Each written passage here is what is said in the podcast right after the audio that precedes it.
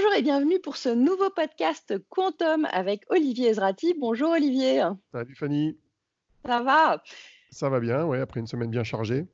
Oui, hein, alors on, revient encore une fois euh, parce qu'on a eu plein plein d'actualités. On en a au moins quatre à couvrir cette semaine. On va essayer de ne pas être trop long. Mais euh, déjà, en premier, il y a eu euh, l'annonce de l'ouverture de Quantum, le centre en sciences et technologies quantiques de l'Université de Paris-Saclay. Est-ce que tu peux nous en dire un petit peu plus? Oui, il a été annoncé mardi matin. je crois que c'était dans les locaux de Thales à, à, Palaiso, où il y a un très très beau laboratoire de métrologie quantique, entre autres choses. Euh, l'objectif de cet institut, en fait, c'est de consolider les, ressources et la coordination autour des investissements dans le quantique et en particulier dans l'enseignement supérieur. Parce qu'il faut bien voir que le plateau de Paris-Saclay, c'est beaucoup d'écoles. Hein. Il y a Polytechnique, il y a Centrale Supélec, il y a tout ce qui est lié à la fac d'Orsay. Il y a euh, Supoptique aussi, l'Institut d'optique. Il y a mmh. beaucoup, beaucoup d'écoles d'ingénieurs et euh, il n'y a pas beaucoup de formation sur le quantique aujourd'hui. Et il y a donc besoin d'avoir une coordination, un investissement aussi important pour euh, avoir des cursus, des professeurs, des, masters, des, des, doctorants. Et donc cet institut vise à coordonner, tout ça. Et puis après, évidemment, il s'agit de coordonner un petit peu les actions dans le domaine de la recherche, faire en sorte que les chercheurs travaillent bien entre eux, et éventuellement après aboutir à la création de start-up euh, comme on le fait régulièrement quand on crée un écosystème. Alors c'est le premier en France, hein. il y en aura peut-être d'autres, mais c'est le premier et c'était vraiment nécessaire parce qu'on sait que c'est un best practice dans d'autres pays comme au Royaume-Uni qui a lancé ça déjà depuis 2013. On sait que la coordination entre les différentes branches de la recherche quantique est importante parce qu'il faut savoir que le, monde du quantique, c'est pas un monde monolithique, hein. c'est un monde où il y a plein, plein, plein de domaines qui sont souvent euh, relativement cloisonnés, mais qui pourtant ont besoin d'être euh, connectés les uns aux autres. Bon, donc ça, on peut le retrouver sur université-paris-saclay.fr pour tous ceux qui s'intéresseraient d'en savoir un petit peu plus. Mais on peut citer quand même euh, la personne qui est derrière parce que oui, bah oui, oui, qu'on connaît bien. Euh, la personne qui est derrière et qui est très très active pour le, lancement de cet institut, c'est Pascal Sénard, qui est à la fois chercheuse et entrepreneuse. elle passe 80% de son temps au CNRS au C2N, donc le centre de nano, alors je me rappelle plus, c'est nanosciences et nanotechnologie, euh, qui est aussi à Palaiso, euh, où il y a une, euh, une salle blanche d'ailleurs énorme pour faire de la fabrication de mhm. semi-conducteurs. Et elle, a, elle, elle, est, sinon directrice scientifique d'une start-up qu'elle a cofondée, qui est dirigée par Valérie Anguez et qui s'appelle Candela et qui fait des sources de photons uniques. Donc, voilà, parce qu'elle, c'est une des grandes spécialistes de la photonique. c'est la grande spécialiste de la photonique. Elle a inventé un procédé de fabrication de ces sources de photons et euh, elle joue un rôle moteur dans la constitution de cet institut. Et d'ailleurs, le même jour, ce mardi, euh, il y avait le soir les 80 ans du CNRS euh, qui étaient fêtés. Alors, je crois que c'était au Grand Palais. Je n'étais pas invité parce que je ne suis pas un chercheur du CNRS ni un directeur de recherche. Mais j'ai pu regarder en ligne ce qui s'était passé. Il y avait notamment une table ronde avec Emmanuel Macron et. Frédéric Vidal. Et pour ce qui est du quantique, il n'y a pas eu de citation particulière. Il y a juste non, eu. Mais il y avait une personne importante. Il y avait à la fin. Euh, ils ont effectivement fait appel à un certain nombre de, de médailles d'or du CNRS, qui est la plus grosse distinction qu'on puisse avoir au CNRS, dont Alain Aspect, qui a pu parler quelques secondes avec le président. Euh, donc on espère qu'il lui a rappelé que le quantique c'était un sujet important. Voilà. Voilà, et qu'il y avait un plan, ce serait bien qu'on euh, ait un petit peu plus d'infos là-dessus autour du quantique. Peut-être, oui. Peut-être, hein, on aimerait bien. Est-ce que tu peux rappeler vite fait qui c'est Alain Aspect? Ah oui, alors, alors, Alain Aspect fait partie d'une équipe de trois personnes avec Philippe Grangier et Jean Dalibard qui a découvert, en fait, plutôt mis en pratique le principe de l'intrication quantique en 1982 dans, un bâtiment très précis qui s'appelle le bâtiment 503 à l'université d'Orsay. je le connais parce que j'y suis allé souvent pour d'autres raisons. Euh, euh, et, donc, ils ont découvert l'intrication quantique. Alors, c'est une intrication qui avait déjà été imaginée par d'autres. Euh, ils ont surtout vérifié qu'il n'y avait pas, ce qu'on appelle le variable caché. c'est-à-dire, on ne pouvait pas expliquer l'intrication, c'est-à-dire la synchronisation entre deux photons à distance par un, principe physique ou une donnée mathématique qui serait autre et qu'on ne connaîtrait pas. Bon, donc, en gros, ils l'ont prouvé, ils savent toujours pas bien l'expliquer, hein, c'est ça qui est intéressant, mais en tout cas, ils ont, prouvé que, ont prouvé que l'intrication existait vraiment. Tout à fait, mais ça a des usages aujourd'hui, parce qu'à l'époque, c'était une expérience, ah bah ça sert à faire de la crypto quantique, ça sert à faire des télécommunications quantiques, ça sert à faire tout un tas de choses dans le monde du quantique, et ça servira probablement un jour à relier des ordinateurs quantiques entre eux. Passionnant, bon, on a hâte. Euh, un autre grand, grand événement cette semaine, il y a eu la conférence neuromorphique et quantique au C2N. Euh, il y avait entre autres euh, Bruno Maisonnier et, et la startup Lighton, Tout si je ne m'abuse, qui, qui t'ont passionné. Hein. Ça, je, je, je senti gratter les neurones dans les échanges qu'on a pu avoir cette semaine. Ouais, mais il n'y avait pas que ça, il y avait d'autres interventions, de, surtout de chercheurs. Euh, ça a commencé par une très très belle intervention de Yornadis Kerinidis euh, qui mmh. euh, expliquait un petit peu tout ce qu'on faisait dans ce qu'on appelle le quantum machine learning, c'est-à-dire quels sont tous les algorithmes qu'on pourra utiliser un jour pour faire de l'IA avec un ordinateur quantique. Et il a fait vraiment un mmh. très très bon point là-dessus qu'il a réédité d'ailleurs d'une conférence vendredi ensuite, mais et d'autres intervenants, voilà, d'autres intervenants étaient là. il y avait euh, des intervenants qui expliquaient ce qu'on pouvait faire avec des processeurs neuromorphiques. Tout ça, ça avait été animé en fait par l'équipe de Julie Grelier, qui est une spécialiste des, des memory stores et des processeurs neuromorphiques, qui travaille chez Thales, enfin en fait qui est au CNRS mais hébergé chez Thales. Donc c'était une conférence très intéressante et effectivement à la fin de laquelle il y avait une intervention de, de, de personnes d'un côté de Lighton qui, euh, qui fait de l'IA avec de la photonique, mais j'ai toujours pas compris comment ça marchait vraiment en détail. Ça utilise des interférences pour améliorer euh, les réseaux convolutifs pour euh, analyser des images ou des systèmes complexes.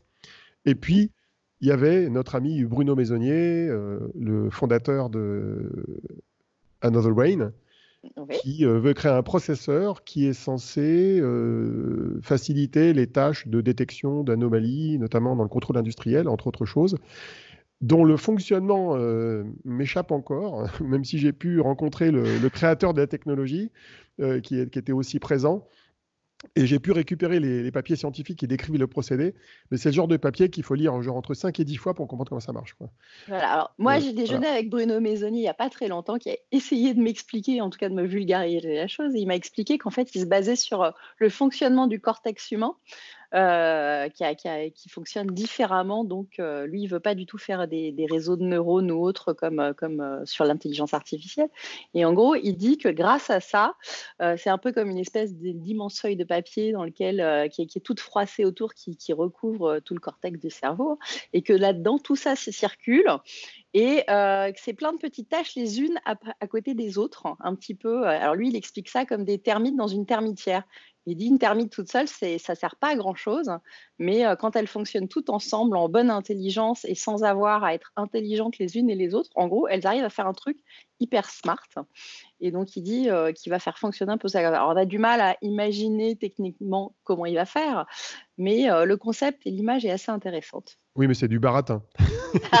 c'est du baratin marketing. C'est un énorme baratin parce qu'on pourrait raconter la même chose avec un réseau de neurones existant euh, convolutif. Euh, c'est aussi des neurones, c'est aussi mis à plat. Euh, le, il faut savoir que les réseaux de neurones convolutifs qui servent à reconnaître des images utilisent aussi le biomimétisme et s'appuient sur les différentes couches d'interprétation des images dans le cerveau. Non, je pense que la différence, justement, après avoir lu les papiers, elle n'est pas là. La différence, elle est ailleurs. Elle est dans la manière de, de détecter des, ce qu'on appelle les features euh, dans, dans les images. Et euh, en fait, visiblement, c'est une sorte de technologie qui a l'air d'être un hybride entre les réseaux convolutifs avec leurs couches et euh, les, les, anciennes techniques de machine learning qui essayaient de détecter à la main différentes formes dans les images donc c'est une technique qui est très hybride. Et la raison pour laquelle il utilise la notion de, de termite, c'est qu'effectivement, son système est basé sur une sorte de réseau d'agents. En fait, c'est des, unités de traitement relativement simples qui sont connectées les unes aux autres. Chaque unité fait peu de calculs et en fait euh, a comme objectif de trouver des, des variations dans les images. Et euh, elles sont reliées entre elles, et c'est ça qui fait qu'une unité toute seule fait peu de choses, mais c'est la combinaison de milliers d'unités qui est puissante au niveau du traitement. Bon, moi je réserve mon jugement encore euh, sur l'analyse de, la chose. Je, vais passer du temps à essayer de comprendre comment ça marche vraiment dans le détail.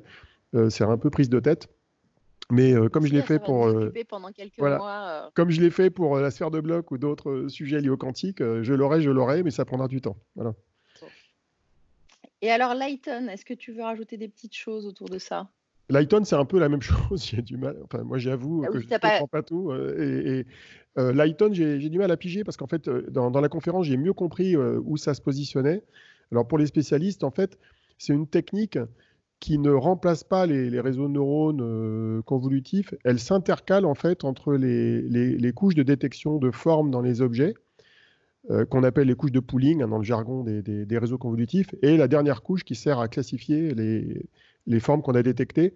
Et donc ce, système se met entre les deux. Il récupère en fait une espèce de matrice qui représente les différentes formes les plus abstraites d'images qu'on a dans l'image et il les fait passer au travers d'un filtre qui crée du flou, qui mélange tout, et à la fin on analyse le résultat, et hop, ça c'est réinjecté dans la dernière couche de réseau neuronal. T'as suivi? Non mais écoute, euh, non mais voilà, c'est ce que j'ai vaguement compris, c'est ce qui été présenté euh, mercredi à la conférence. Mais alors après, euh, pareil, il faut relire 3-4 papiers qui font une dizaine de pages à tête reposée, et je ne l'ai pas encore fait, et ça prendra du temps. Mais ça a l'air bien. Non, non, mais ça, a l'air très bien. Et c'est patient. Ça montre bien qu'il faut envoyer nos jeunes de plus en plus vers les sciences pour arriver à comprendre tout ça, parce qu'il va falloir des gens euh, avec euh, des sacrées compétences quand même pour arriver à, faire et à bah, décrypter tout ça. Hein. Mais c'est pas que des compétences. Moi, ce, à quoi je suis confronté avec ces deux sociétés, et je pense qu'il y en a d'autres qui sont dans ce même cas-là, c'est qu'elles ont probablement une technologie qui est très intéressante, mais les gens qui les ont créées sont infichus de les vulgariser correctement. Ou alors ils le font tellement qu'à la fin, ça s'éloigne de la vérité et ça devient un peu du pipeau. Et donc, en fait, ça, m'énerve, ça. Et je pense qu'on devrait trouver, je pense qu'on devrait pouvoir trouver des méthodes de vulgarisation qui sont pas inexactes, qui sont précises, mais qui sont compréhensibles par le plus grand nombre. Déjà, il faudrait que ce soit compréhensible par les ingénieurs. Moi-même, je suis ingénieur, je ne comprends pas, donc il y a un problème. Alors, imagine les gens qui n'ont pas de background technique. Donc, j'aimerais déjà que, avec une culture d'ingénieur généraliste, on puisse comprendre, puis après, qu'on puisse élargir la compréhension à un spectre de, de personnes plus large. Mais aujourd'hui, ça n'arrive même pas à cette étape-là. Donc c'est un, vrai problème. J'imagine les investisseurs, euh, les difficultés qu'ils doivent rencontrer pour comprendre ce que ça fait et savoir s'il faut mettre de l'argent dedans ou pas. Ouais. Et d'ailleurs, on s'est rendu compte de ça à un autre événement où on a assisté tous les deux, puisqu'on a animé tous les deux des tables rondes sur ce grand événement, qui était euh, Perspective on Quantum Computing NISC and Beyond, euh, qui était organisé cette semaine à, la fac de Jussieu par euh, entre autres Philippe Grangier. Hein. Euh, euh, et, donc, on s'est rendu compte qu'il y avait plein, plein de chercheurs. On a eu plein, plein d'explications de tout un tas de sujets. Mais chacun, chacun a sa chapelle et sa science. Et on se rend compte que même eux qui sont des grands, grands chercheurs, des fois, ils avaient un peu du mal à comprendre ce que faisait l'autre. Et, et, que du coup, il y avait même des batailles de chapelle avec, en parlant de la même chose, mais pas de la même façon, ça pouvait être un peu compliqué des fois de communiquer. mais donc, donc voilà, un bel événement. Alors, entre autres, il y avait, il y avait deux nouveaux Yordanis qui Rededis qui réexpliquaient donc les algorithmes sur l'ère du NISC. Est-ce que tu as des petites choses à Il faut préciser ce qu'on entend par le NISC, hein, mais bon. Oui, vas-y, précise d'ailleurs, oui, tout à fait. ce qu'on appelle le NISC, et Noisy Intermediate Scale Quantum, c'est une dénomination qui couvre les ordinateurs quantiques euh, qui sont en train d'apparaître aujourd'hui, qui font du bruit, euh, qui n'ont pas un très grand nombre de qubits, mais avec lesquels on peut commencer à se faire la main, avant d'avoir des, ordinateurs quantiques avec un très grand nombre de qubits, éventuellement ou des codes de correction d'erreur ou un, ou un taux d'erreur plus faible qui permettrait de faire beaucoup plus de choses. Donc c'est l'étape intermédiaire de la progression des capacités des ordinateurs quantiques, ce qu'on appelle le NISC.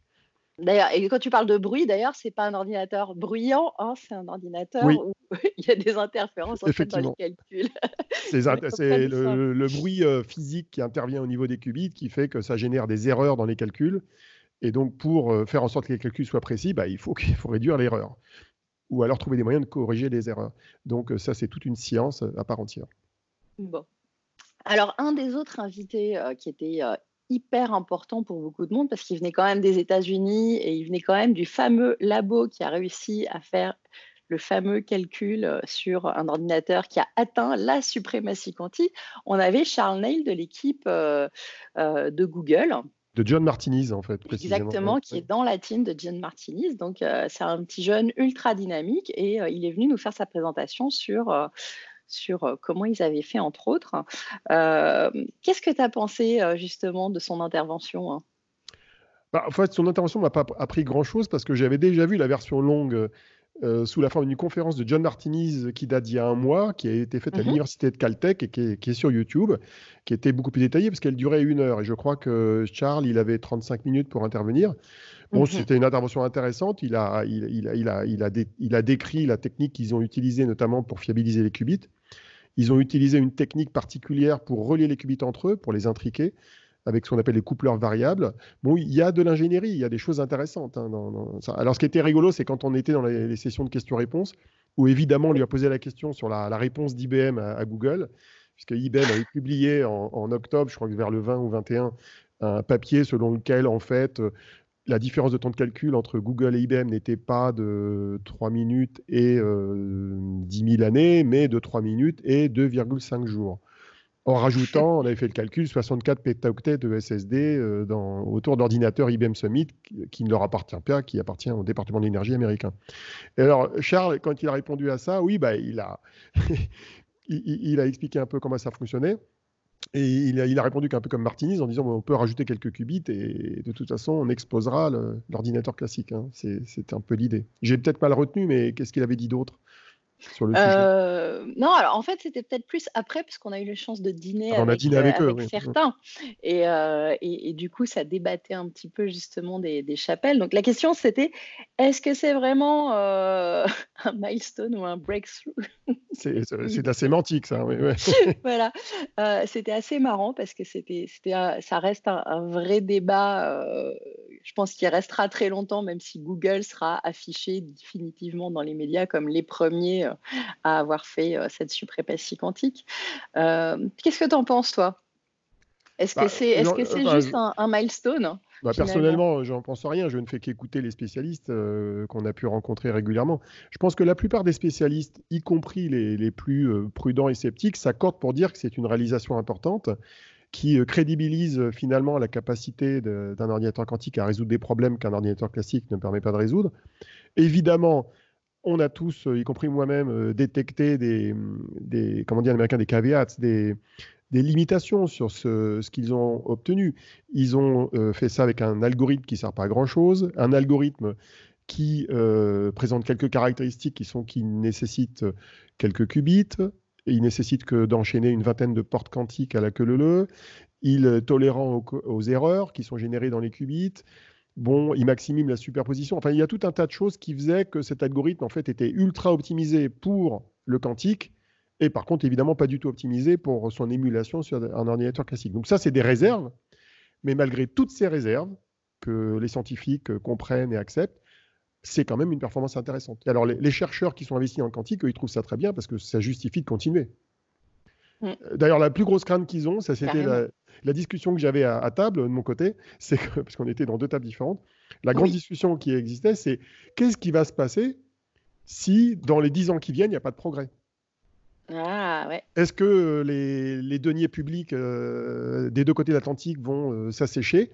Un peu comme ils se sont asséchés sur l'IA dans les années 70, euh, après ce qu'on appelle cette premier hiver de, de l'IA.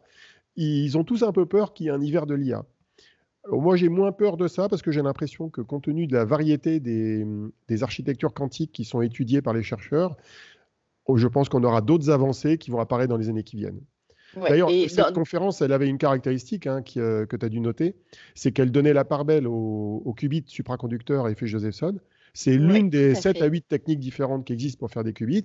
Il y a juste eu une intervention d'un gars d'Innsbruck, si je ne m'abuse, qui mmh parlait des ions piégés, qui est une autre technique qui fonctionne pas trop mal, mais il y avait personne sur les qubits à base de photons, personne sur les qubits à base de, composants CMOS, euh, personne sur les atomes froids. Donc il y a beaucoup d'autres techniques qui sont explorées qui pourront peut-être un jour nous surprendre euh, positivement, parallèlement à ce que Google et IBM font avec leurs qubits supraconducteurs. Et Charles Neil était très confiant sur le fait de pouvoir scaler. Moi, je lui ai posé la question pendant le dîner. J'ai fait euh, mais ta technique, elle est scalable ou pas? Est-ce qu'on peut vraiment? Il m'a dit oui, oui, sans problème, on va doubler. C'est un des sujets intéressants. Bah, malgré les réserves d'ailleurs ah. que j'évoquais quand je l'ai questionné euh, pendant le panel, hein. le câblage, le câblage, Enfin, c'est un énorme problème, le câblage. Attends, euh, rien qu'avec leurs 50 qubits, ils ont je sais pas combien, 150 fils qui descendent euh, à l'intérieur. Ils sont obligés de mettre des préamplis à l'intérieur de la, de, de, la partie de l'ordinateur qui est refroidie et qui est sous mmh vide. Euh, ces préamplis peuvent pas en mettre beaucoup parce que ça génère de la chaleur, donc ça, ça réchauffe la température de l'enceinte qui, qui, est cryogénisée. Euh, il y a des préamplis à l'extérieur. C'est une usine à gaz et à fil, hein, cette histoire. Donc, c'est pas évident d'augmenter de, manière significative le nombre de qubits. Oui, ils pourront passer à 100 sans problème. Mais si on passe à 10 000, Là, ça, devrait, ça devient un énorme plat spaghetti. Il faudra trouver une autre solution. Alors, je sais qu'ils y réfléchissent. Ils réfléchissent à la manière de multiplexer les signaux, faire en sorte qu'on ait moins de fils qui, qui aillent de l'intérieur à l'extérieur de l'enceinte euh, sous vide. Mais mhm. c'est un sacré problème d'ingénierie. D'ailleurs, c'est un des domaines où euh, les, les, discussions sont très intéressantes aujourd'hui. Et ça a été évoqué dans le panel sur les compétences qui sont nécessaires pour faire un ordinateur quantique. En fait, on a mm. besoin au moins de trois compétences. La compétence de base qui existe depuis des années, c'est les physiciens. On a besoin de physiciens qui soient à la fois des théoriciens et des expérimentalistes, je ne sais pas si on dit ça comme ça, euh, qui expérimentent des, techniques. Il y a besoin au-dessus d'une nouvelle compétence qui est relativement rare aujourd'hui, qui est l'ingénierie quantique. Quantum engineering, c'est-à-dire comment on, fabrique des machines, comment on gère euh, euh, toute l'usine à gaz euh, au propre figuré, parce qu'il faut refroidir le système, comment on gère le câblage, comment on gère la partie électronique, comment on gère la génération de micro-ondes dans le cas des, systèmes d'IBM et mhm. Google. Tout ça, c'est de l'ingénierie. En plus de Oui. en fait, c'est des ingénieurs, mais qui créent en même temps, puisqu'ils découvrent, ils sont en train de créer des nouvelles machines. voilà. C'est ça qui est intéressant. Ils sont un peu créatifs voilà, à partir de zéro, avec des pièces détachées qui viennent euh, d'endroits divers et variés, d'électronique, de, micro-ondes, radiofréquences, enfin c'est la même chose, mais euh, des câbles un peu particuliers, des, systèmes euh, très très particuliers qu'il faut intégrer. Donc il y a beaucoup d'intégration. Et puis le, dernier type de compétences dont on a besoin, c'est les compétences en algorithme et en logiciel. Et d'ailleurs, avec deux caractéristiques, c'est que d'un côté, on a besoin de gens qui vont créer des outils de développement, mais qui font ça en étroite collaboration avec les gens qui créent les systèmes hardware. Et de mhm. l'autre, on va avoir besoin de, gens qui vont créer des algorithmes S abstracto qui permettront de, créer, de, résoudre de nouveaux problèmes et de créer des applications et d'élargir euh, à terme le marché et les usages du quantique. Donc il y a du boulot, hein. il y a du pain sur la planche. Ouais, mais d'ailleurs, euh, c'est bien d'avoir euh, ce qu'ils disent hein, dans tous les circuits scientifiques, c'est bien finalement d'avoir des doubles cursus avec des doubles compétences, en tout cas un, un cursus euh, technique euh, ou mathématique, et puis un autre qui est plus euh, sur une passion et une compréhension d'un truc complètement différent, parce que ce sont des compétences qu'on va allier à un moment finalement dans ces métiers-là. Et oui, d'ailleurs, d'ailleurs, à côté, à côté des spécialistes, on aura aussi besoin de généralistes. Moi, j'ai bien aimé une remarque qu'a fait Charles Neal à la fin de sa mhm. présentation, le gars de Google. À un moment donné, il a expliqué comment IBM avait euh, émulé euh, l'algorithme euh, utilisé par Google sur leur système. Et, c'est très rigolo parce qu'il disait oui, ils utilisent des tenseurs, mais je ne sais pas ce que c'est. oui, voilà. c'est marrant parce que c'est un tenseur en mathématiques, c'est quand même assez connu. Non, non, mais c'est assez connu, mais en gros, il n'avait pas pu creuser lui-même dans le détail la partie mathématique de l'algorithme que IBM a utilisé de son côté.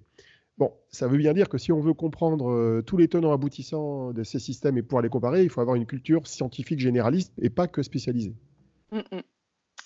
Eh bien, écoute, Olivier, merci. Hein. ça fait déjà plus d'une vingtaine de minutes qu'on papote, donc euh, on va, s'arrêter là pour aujourd'hui. Euh, si vous avez des questions à poser, n'hésitez pas à les mettre euh, en dessous le podcast sur YouTube ou dans LinkedIn. Et puis, bah, on se retrouve dès qu'il y a de la nouvelle actu. ce serait incessamment a priori. À très vite. Ciao, Olivier.